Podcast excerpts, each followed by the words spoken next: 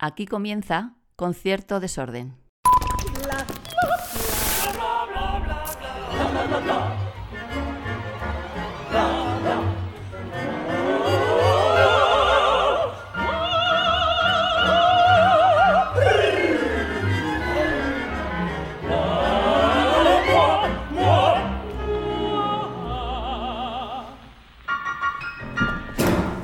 Buenos días, buenas tardes, buenas noches a todos y todas.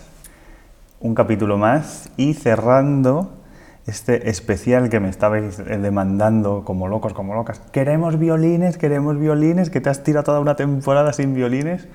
Y os dije que íbamos a tener varios especiales dedicados al violín. Lo tuvimos con Cibran Sierra, eh, lo tuvimos con Daniel Pinteño y ya llegamos ya al colofón con una de las eh, máximas exponentes del violín en nuestro país, como es Leticia Moreno. ¿Qué tal? Encantada de estar aquí.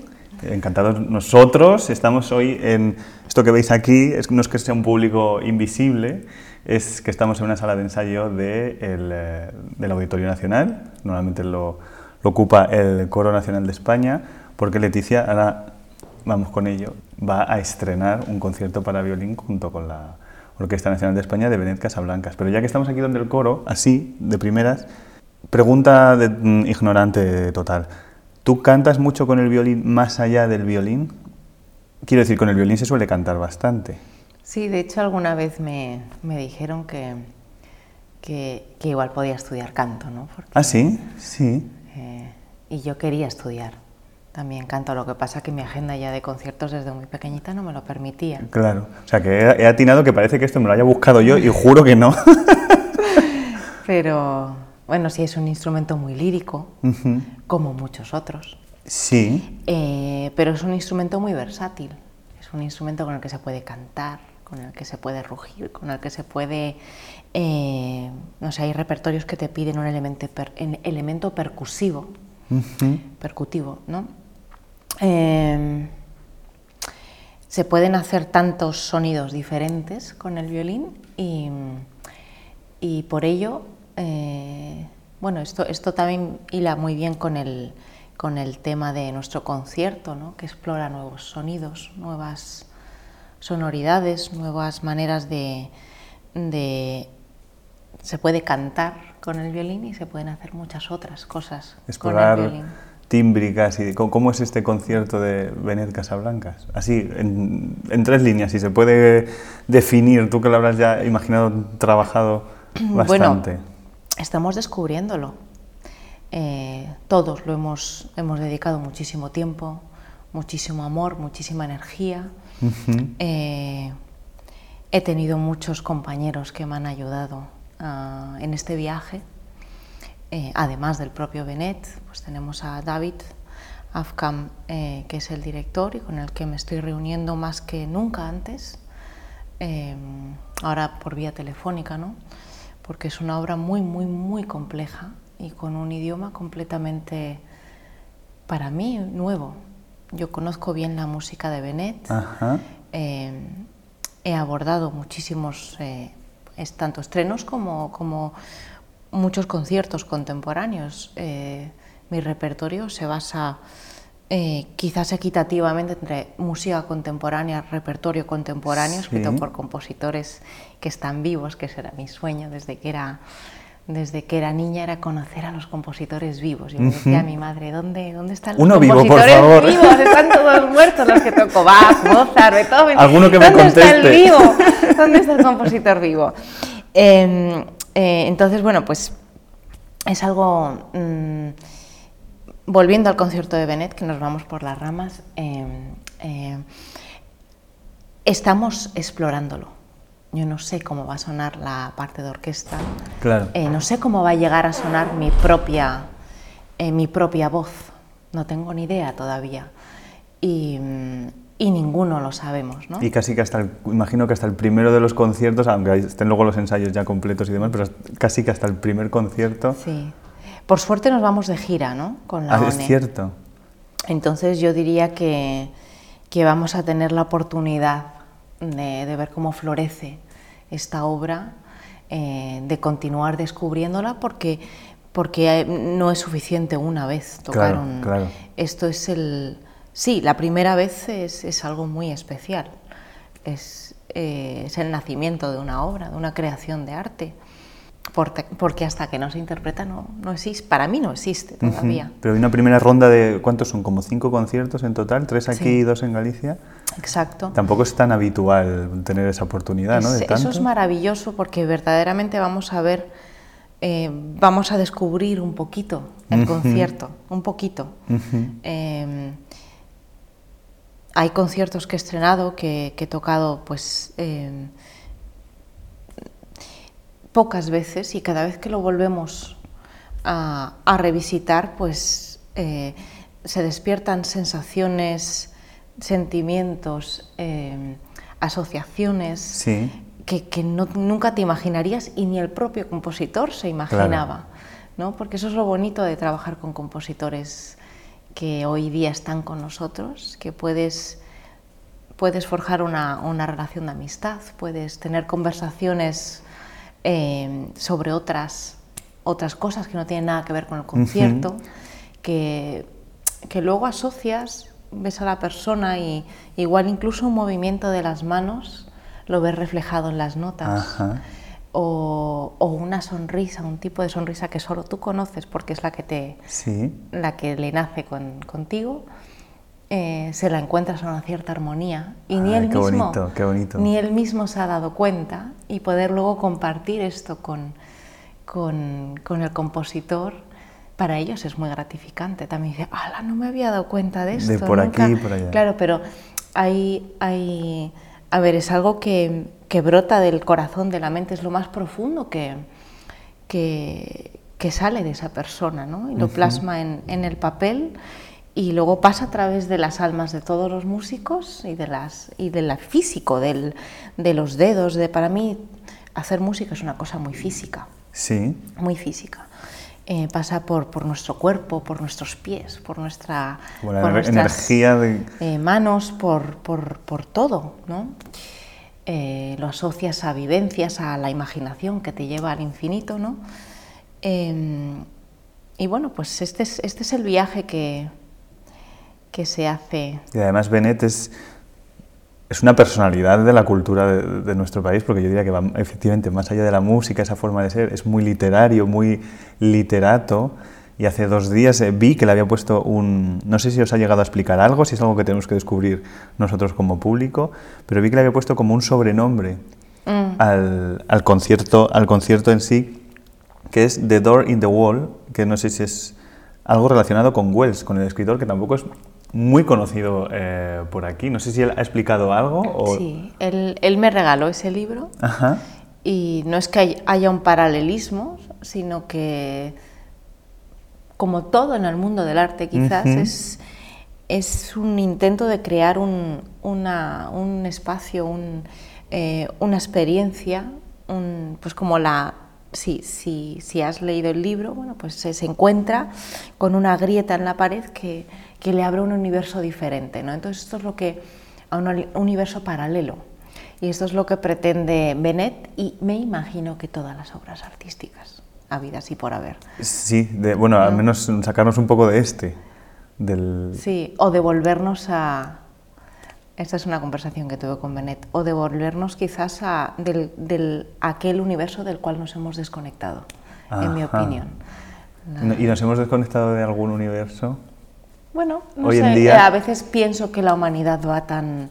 Eh, o sea, el reconectarte con la naturaleza... Uh -huh. eh, para mí es una cosa muy importante. Eh, a veces pienso que la humanidad está tan, tan acelerada y vive en... No somos nosotros los que vivimos en un, universo, un universo paralelo a, sí. a, a, lo que... Eh, a, a, donde deberíamos quizás estar más conectados. Sí, ¿no? sí. Eh, ¿cómo, ¿cómo, has dicho tú antes que me unías ese balance entre los eh, compositores eh, contemporáneos, vivos y el, y el, gran repertorio. ¿Cómo, cómo has, has, has, buscado ese balance? No sé si tu carrera inconscientemente ha derivado a... Pues es que acabas de... Bueno, acabas, eh, fuiste quien estrenó el concierto para violín de, de Jimmy López, sí. lo, eh, lo, llegasteis a grabar. Sí. Quiere decir, tienes esa presencia muy potente en autores muy potentes del hoy, pero a la vez tocas tu Borsak, tu Beethoven, tu, tu Mendelssohn. Ese equilibrio a veces lo has tenido que buscar, porque no sé si rápidamente en cuanto una violinista, además de, de cierta talla, decide ir a la contemporánea, enseguida todos intentan quizá decir, pues contemporánea con Leticia Moreno. No sé si dices, un momento, necesito equilibrar espacios. Esa es una parte que no he tenido que, equilibrar, em, ha venido de manera muy natural.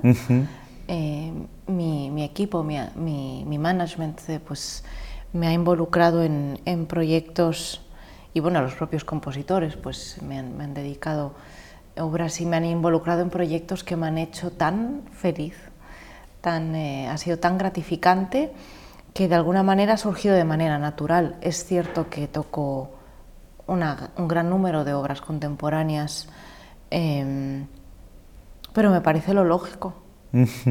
Estamos viviendo en el presente y por supuesto que hay que nutrirse del pasado y hay obras maravillosas que se van a tocar hasta el fin de los tiempos, algunos los has mencionado, eh, pero eh, me parece que me parece también para el público actual se va a sentir más identificado eh, con reflexiones actuales. Las, las obras, el Beethoven, el Dvorak, son como para mí máquinas del tiempo. Te transportan a aquella época, a aquella sensación, aquella eh, a, los, a, los, tiempos de, cada uno de esos creadores. Y las, las, obras contemporáneas, pues sí, te transportan, como decíamos, a otros universos, pero son reflexiones del presente. Y, quizá te incluso te hagan ya no valorar, sino entender o poder... Mm, sumergirte mejor o más o de alguna otra manera más profunda en los del pasado. Sobre todo cuando tienes un diálogo personal con el, con el compositor, sí. Y te hace descubrir sonoridades nuevas que luego también puedes enriquecer las obras antiguas con esas sonoridades.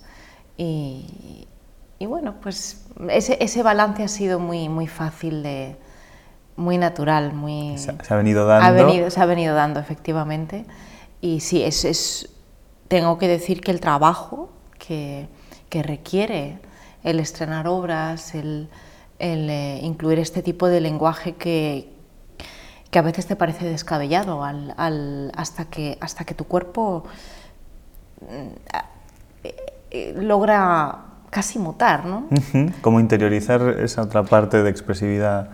Y físicamente también, o sea, yo me acuerdo, por ejemplo, con el concierto de Jimmy, para mí era pues eh, no, no, era, no era físicamente abordable, eso es una maratón física. Claro, porque también la técnica te lleva una inercia, supongo, durante el paso de los años de, bueno, si hago este pasaje así ahora y viene un tal, ya la mano casi que te irá sola y ahora tendrás que...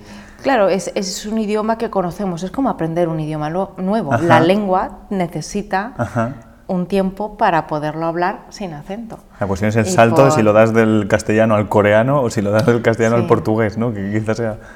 Yo creo que, no sé, me atrevería a decir que es aún mayor el salto, porque son, son lenguajes que, mm, que nacen de, de, un individual, que es completamente diferente.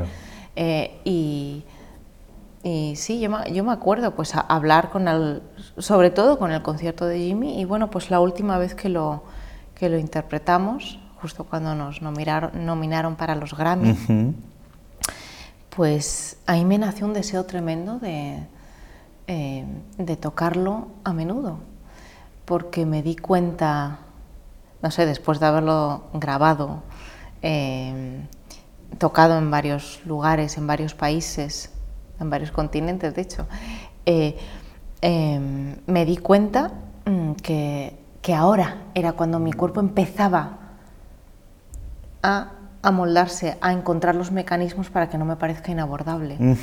y, eh, hace, hace falta, es un viaje larguísimo, es un viaje de años hasta que tu cuerpo encuentra la manera de transformarse, de mutar en ese... Eh, eh, y esto con cualquier concierto, con el concierto de Mendelssohn, con el concierto eh, eh, con todos los conciertos. hay un proceso físico em, que, que, te hace convertirte en la obra. Es lo que, a lo que siempre me, me animó mi mentor, ¿no? a intentar meterme en la piel del compositor. Em, y, y, yo lo, lo, lo, llevo un poquito más allá en el sentido de que a mí, para mí, cuando yo estoy em, en el escenario, intento convertirme en la obra, intento, ¿no? Es, es, es, y, y, esto siempre es un proceso muy, muy complejo. Ya, incluso física, y no sé si mental, emocional, anímicamente, porque tú mismo lo has comentado antes, que comenzaste muy, muy jovencita, que no tuviste tiempo de asimilar eh, quizá otras facetas o que ya viste que tu faceta el principal era el violín. ¿Ha cambiado en algo tu manera de, de sentir, ya no en el concreto de Beethoven o de Borsak, sino en, la manera de sentir, el cómo abordar la música, de cómo interpretarla, transmitirla? Porque entiendo que cuando uno comienza muy pequeño, además de tener un talento, tienes una disciplina muy cerrada o más abierta y no sé si en todo este proceso ha cambiado tu forma de, de recibir y expresar con la música. Bueno, como va cambiando la persona, claro que sí, pero de una manera también muy de la que no soy consciente. eh, al completo me refiero, ¿no? Sí. Soy consciente de, de, de, muchas cosas, pero para mí es muy interesante intentar no ser consciente de, mm, para dejar que el inconsciente eh, esté libre. ¿no? tienes que tener muy bien amueblado el inconsciente, porque si, si yo me dejo el inconsciente no doy pie con bola. Claro, pero el, el inconsciente tiene una sabiduría nata, Ajá. que por ejemplo a la hora de, de abordar una, una, obra, tu consciente te dice no es posible. Ya. Y, y, si apagas ese consciente y te deja, de, alcanzas ese, ese, ese nivel de igual de concentración o de inspiración o llámalo como quieras, y dejas que, que, el inconsciente, confías en tu inconsciente y dejas que eh, te dejas llevar, uh -huh. eh, el cuerpo encuentra las maneras. Y hay un libro muy interesante que se llama The Inner Game of Tennis. Sí. Eh, el, no sé, el juego interior del tenis. Sí, la, sí, sí, sí, Estoy, estoy expectante. No porque, recuerdo, porque... disculpa, el, el em, el autor, disculpa. Ahora sí, mismo. bueno, pocos libros hablan con ese título, que es muy, Exacto, con, es muy concreto. Pero yo he leído extractos de Ajá. este libro, pero básicamente eh, es un libro que, que bueno, to, igual todos los tenistas han leído, ¿no? Pero mm, se basa en, en, más que aprender una técnica, más que en juzgarte, más que en analizarte, concéntrate en la bola, tu cuerpo lo va a hacer solo. Ajá, ajá. O sea, quizás romper tu, tu esquema que sueles tener. Entonces, cuando, cuando, cuando uno interioriza una, una melodía, un, una, unos acordes, secciones, tal, eh, pasajes, eh, y tu oído y tu alma lo tienen interiorizado, si dejas que tu inconsciente actúe, ahí lo hacen las manos. Ya. Yeah. Si tú eres consciente de lo que haces, luego lo puedes desglosar. Esto a mí me ha, me ha sido muy, muy importante para dar clases, por ejemplo, uh -huh. o, para, o para saber lo que hago, uh -huh. que a veces es interesante. Pero ese es el proceso complejo. El de, eh, y te voy a contar una cosa curiosa de cuando era pequeña, el, el de eh, ser consciente de algo que, haces inconscientemente. ¿no? Eh, yo desde que era pequeña, o sea, desde que me dieron el violín por primera vez, yo sabía afinarlo. No, nadie me enseñó. Eh, sabiduría innata, o sea, yo tenía tres, eh, menos de tres sí, años. Y el oído, supongo, ¿no? Porque o sea, eso... me dieron un violín seguramente afinado, yo lo... A ver, la, el, la, eh, el aprendizaje del lenguaje también incluye una, una a ver, nosotros ya nacemos con, un, con, con una grandísima carga de, de, yo diría sabiduría, ¿no? Ajá, carga de sabiduría, pero carga eh, suena un poco... Bueno, eh, como, sí, que no sé si lo quiero decir adrede como con la, una carga de sabiduría que tenemos que ir Bueno, no, no lo decía con el, con el, con el este de nacemos ya con una sabiduría innata, Sí, digamos, sí, ¿no? la intuición casi. Sí, y esto se aplica para, para, para el lenguaje, por ejemplo, ¿no? Uh -huh. Claro, y también. Eh, pues, y bueno, por ejemplo, para la música, que es algo que llevamos haciendo, pues, no sé si antes, antes que el lenguaje incluso, ¿no? seguramente de alguna manera. con algún palo. Entonces, bueno, cuando a mí me dieron el, el instrumento, seguramente estaba ya afinado y yo fui copiando, ¿no? Ah, eh, fui siempre intentando eh, mantenerlo afinado. Nadie me enseñó hasta que me apuntaron a un curso para eh, afinar, porque me tocaba, por, por, por Sí, edad, ya. me tocaba en ese curso de verano. Me tocaba aprender a afinar. ¿Qué pasa? Que yo aprendí a afinar. Claro, tú ya eh, lo- lo llevabas mi, hecho. la, re, sol, y me aburrí como una ostra. Es, eh, aprendí a afinar, estuvimos, no sé, yo no me acuerdo, pero fue largo el curso. Fue uno de estos campamentos de verano, Uf, estábamos en Estados Unidos, no es con el método. Suzuki. A ver, lo, lo harían muy lúdico y todo lo que quieras. Era para niños de, pues no sé, seis años. Yo ya sabía afinar desde hacía, desde hacía años el esa violín, ¿no? parte ya la llevabas. Y al, y al finalizar el curso, yo ya no sabía afinar. Ah, Entonces, ese, ese proceso es, es interesante. Eh, el tú- proceso difícil es el, el- el ser consciente de lo que haces inconscientemente. Y hubo ahí como un- alguna crisis de, de, de- tú fíjate, con, con seis años ya de decir, un momento, un momento que, que, que- que me pierdo, tengo que volver a encontrarme.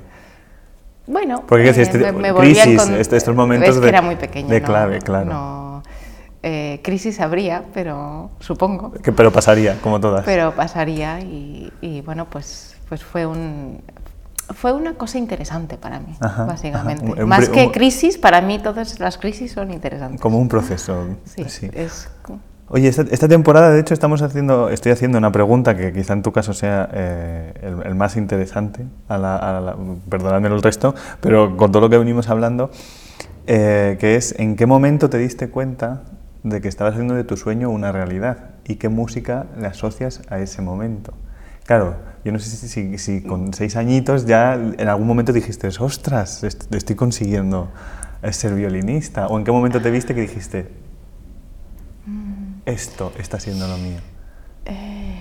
Pues mm, fue un proceso tan gradual, Ujú. era tan pequeña cuando empecé a tocar que no, no, no ha llegado todavía ese momento. Y la- y- y le- pero sí que le puedes asociar, aunque sea una música en el que digas, esta era la música con la que yo, no sé, aunque sea me apasioné o sentí que, que- que el violín me llamaba. Mm, Verdaderamente no, o sea, fue un proceso, empecé muy pequeñita, empecé antes de los tres años, yo empecé no solamente con el violín, también pues tocaba el, bueno, empecé un poquito más adelante a tocar el piano, me gustaba cantar, también estuve desarrollando esa faceta. A descubrirte, hacía, descubrirte con hacía tres. ballet, eh, hacía volteo, o sea, galopaba de pie en el caballo. Pero, pero a qué edad... Y salto, bueno, poco a poco, Ah, hasta, ah, hasta los... Bueno, a mí me montaron un caballo antes, o sea, en cuanto... con dos años, con un año, dos Alucinante, años. alucinante. A mi padre le, le gustan mucho los caballos, entonces pues a mí me montaron ahí, por eso yo pues con ocho o nueve años lo tuve que dejar Ajá. por, por el... Por el Hombre, claro, es que si te por el cae, tema por lo del que violín y fuese tal. te torcías un dedo... Sí, bueno, más, más que nada porque pues se solapaba sí. ya con las clases con Bron, Sí. o sea, llegaba directamente de la clase de caballo a la clase con Bron, era como con Bron, que es, un- es una eminencia, de ajá. mi- mi- uno de mis maestros, ¿no? Al Reina Sofía, ¿no? Entonces, bueno, pues, pues ya lo, tu- lo, lo tuve Claro, que dejar. Pero, pero, a ver, yo empecé con actividades muy, dis- muy, muy diferentes, todas que ver con el arte. También me, eh, me gustaba muchísimo pintar, me encantaba escribir. De hecho, me castigaban en el colegio por saltarme todos los límites de... O sea, si te pedían escribir algo de, de X palabras, yo... ¿Cómo éramos? No se sé me iba la pinza. No sé si seguimos siendo así, pero lo de castigar a un niño por escribir de más, eh, Pues a mí, a mí sí. hay que hacérselo mirar. claro, era, era trabajo extra para Sí. el profesor, quizás no lo sé. Pero a mí me encantaba escribir, me pasaba noches en vela leyendo. O sea, eh, de, de pequeña, pues, pues me, mis padres me dieron una oportunidad de, de descubrir muchos mundos artísticos. Yo quería ser escultora también. Ajá. Esto te hablo de la época entre los dos y los... y- o sea, claro, porque a ballet empecé con dos años, ¿no? Eh, de los dos a los 8 o 9 años y poco a poco pues fueron cayendo actividades por el Bueno, camino. vas descartando por no afinar el porque- caballo y, y no galopar el violín. Bueno, es que no había tiempo en el día para Ujú. todo. eh, y, y curiosamente aquello a lo que le tenía que verdaderamente dedicar tiempo y no podía solamente asistir a las clases, Claro. porque si no, no disfrutaba de ello, era el violín. Y yo no sé si, si es que tengo una personalidad en la cual me gusta, eh, me, disfruto del trabajo, o, o si es que el roce hace el cariño, Ujú. pero al final fue el violín lo que terminó siendo el sol de mi, de mi vida. Era ¿no? lo más, lo más, claro, lo más físicamente también que pegado a ti, porque un caballo al fin lo tienes un rato, pero, pero el violín sí lo puedes tener y cuando, y bueno, Bueno, pero podía haber sido cualquier otra cosa, no sé, el sí, ballet o... bueno, el caso es haber tenido todas esas oportunidades. Y bueno,